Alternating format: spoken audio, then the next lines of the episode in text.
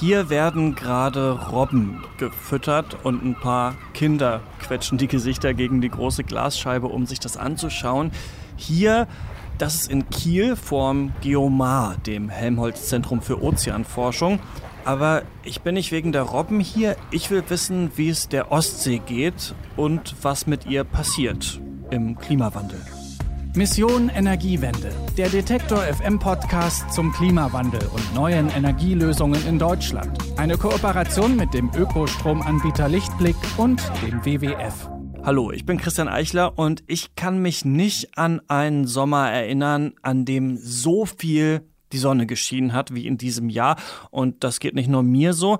Der Deutsche Wetterdienst sagt auch, die Sonnenscheindauer im Juli 2018 war die höchste seit 1951. Dieser Sommer ist also besonders, besonders heiß, besonders trocken. Es hat zum Beispiel im Juli etwa halb so viel Regen gegeben, wie das für Deutschland eigentlich normal ist. Und ein Ort, der sich ganz besonders aufheizt, das ist ein Ort, an den es jetzt gerade ziemlich viele zieht, nämlich die Ostsee. Möchte heute drei Dinge lernen. Erstens, wie verändert sich die Ostsee im Klimawandel? Zweitens, was bedeutet das für die Tiere, die in ihr leben?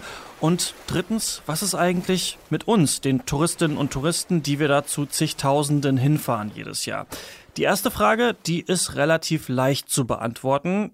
Die Ostsee wird mit dem Klimawandel wärmer und das auch schneller als andere Meere denn die Ostsee ist besonders. Die Ostsee hat einen sehr stark herabgesetzten Salzgehalt. Das kann man schmecken, wenn man baden geht und mal so einen Schluck nimmt, ob gewollt oder ungewollt. Ähm, und der Grund, der ist eben der, dass die Ostsee ein Binnenmeer ist, was eben abgeschlossen ist oder vielmehr nur begrenzten Zugang zum offenen Ozean hat und damit ähm, dann eben ein geringer Wasseraustausch über die Nordsee in die Ostsee stattfindet. Und ansonsten gibt es aber eine ganze Menge Flüsse, die in die Ostsee münden und die reduzieren dann eben, weil es Süßwasser ist, den Salzgehalt in der gesamten Ostsee. Das macht sie eben sehr anfällig für Temperaturänderungen. Das ist Andreas Lehmann vom Geomar in Kiel. Das ist dieses Haus mit den Robben. Da gibt es nämlich auch ein Aquarium. Dieser Salzgehalt in der Ostsee, der ist wichtig, denn durch die Nordsee wird Wasser mit viel Salz in die Ostsee gespült. Das ist schwerer, sinkt dann ab und dadurch ist oben in der Ostsee eben weniger Salz im Wasser und unten viel und das bleibt da liegen und das führt dazu, dass diese Zonen immer sauerstoffärmer werden, weil es eben kaum noch Austausch mit dem oberen Ostseewasser gibt.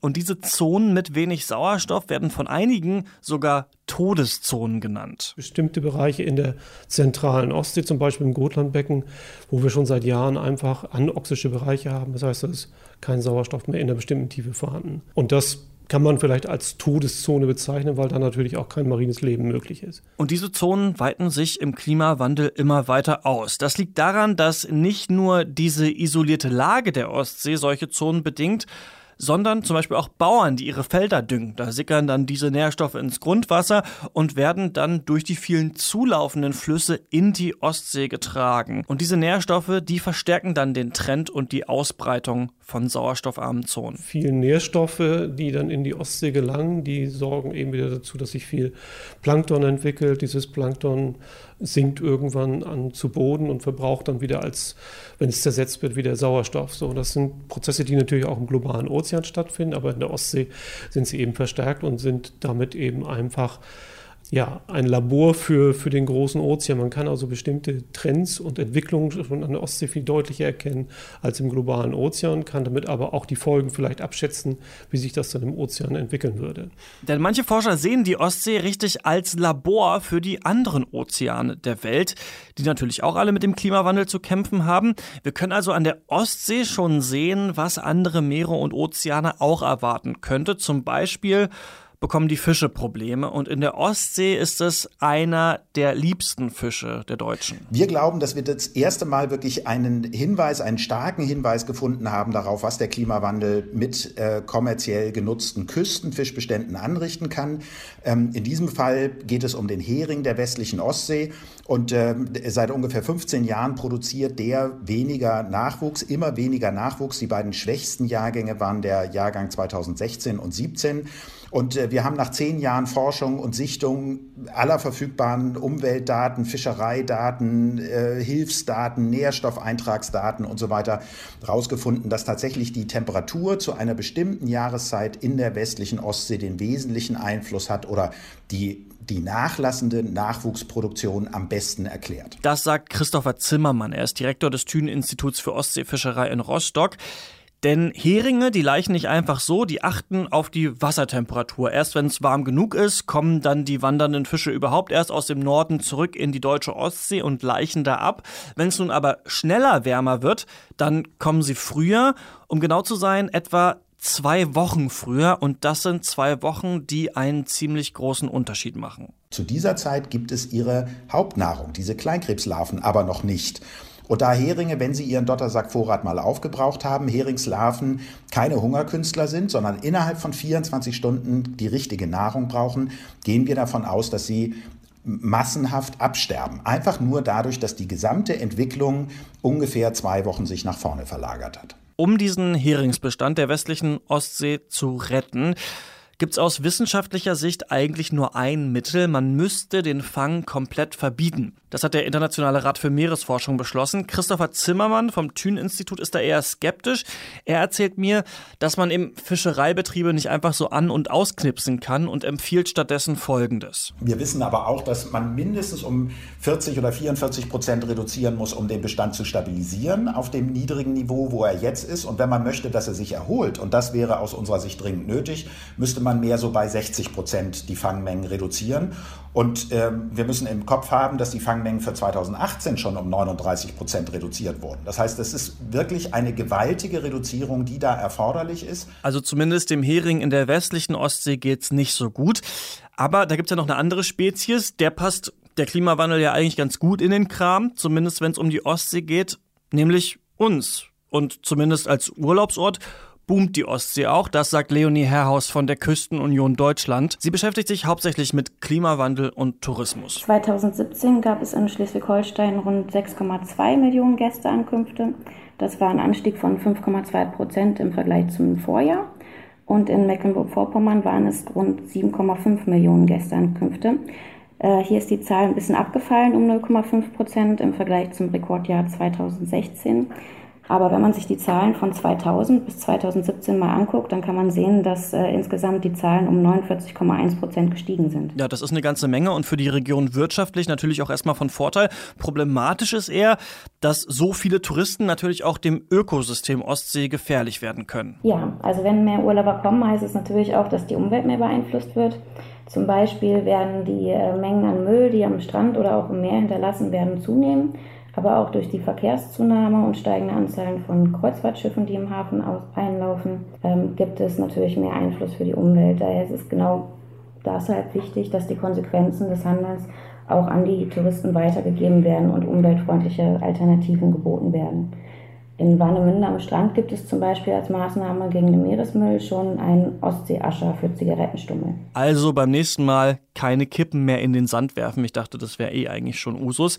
Aber es kann nicht nur der Mensch der Ostsee gefährlich werden, sondern auch die Ostsee den Menschen, die da Urlaub machen. Denn wenn das Meer über mehrere Tage sehr heiß ist, dann kann es vermehrt dazu kommen, dass zum Beispiel Vibrionen auftauchen, vor denen in diesem Sommer zum Beispiel an der Ostsee explizit gewarnt wurde. Das sind eigentlich natürliche Meeresbakterien, die aber, wenn sie vermehrt auftreten, äh, besonders äh, kranke Menschen oder auch Menschen mit Wunden zu schaffen machen.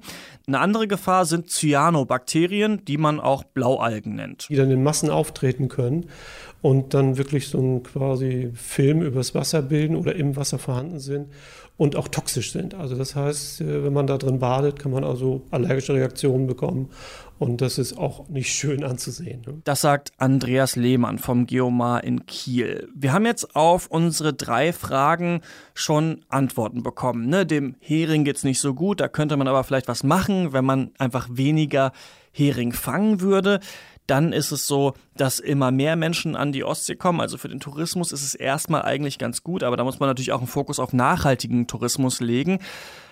Die letzte Frage, die ich Andreas Lehmann stelle, ist eine relativ simple. wie besorgt ist er eigentlich aus wissenschaftlicher Sicht, wenn er an die Zukunft der Ostsee denkt? Ich wäre eher besorgt, weil äh, diese Erwärmung, die sich eben abzeichnet in der Ostsee, hat eben eine Verschiebung, wie wir schon eingangs gesprochen haben, in den biologischen Lebenszyklen. Da tut sich eine ganze Menge eben im Bereich der Fischerei auch. Also die Auswirkungen auf die äh, Fische und auf das marine Leben sind eben auch so gar nicht abzuschätzen. Und mit dieser Erwärmung haben wir eben auch eine Zunahme von hypoxischen oder anoxischen Bereichen. Und das ist natürlich ein Riesenproblem. Also die Ostsee selbst hat schon immer mal ein Sauerstoffproblem gehabt über die gesamte Geschichte, die sie äh, hat. Aber das ist eben jetzt eine Zunahme, die eben durch, den, durch diesen Klimawandel eben besonders verstärkt wird.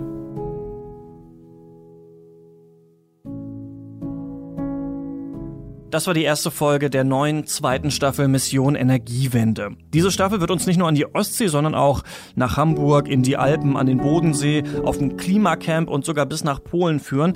Und äh, falls Sie sich auch dafür interessieren, wie man an der Nordsee eigentlich mit dem Klimawandel umgeht, dort werden nämlich die Deiche erhöht, dann kann ich Ihnen unsere erste Staffel nur ans Herz legen. Alle Folgen finden Sie bei uns im Feed, zum Beispiel auf Spotify, bei Apple Podcasts und natürlich auch in jeder anderen Podcast-App. Nächste Woche spreche ich dann hier an dieser Stelle mit Marisa Becker, denn die hat sich für uns angeschaut, wie man sich eigentlich selbst für eine bessere Klimapolitik engagieren kann. Wenn Sie diese Folge nicht verpassen wollen, dann sollten Sie diesen Podcast natürlich abonnieren. Ich bin Christian Eichler. Bis nächste Woche.